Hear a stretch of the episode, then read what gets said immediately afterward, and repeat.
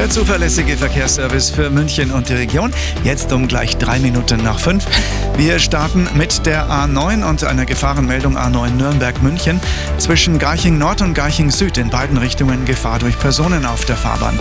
Nochmal A9 Nürnberg-München zwischen Pfaffenhofen und Allershausen. Der Unfall mit mehreren Fahrzeugen immer noch Vollsperrung. Es staut sich hier gut eine Stunde Zeitverlust. In der Gegenrichtung A9 München Richtung Nürnberg zwischen Eching und Pfaffenhofen Stau. Hier brauchen Sie eine halbe Stunde länger.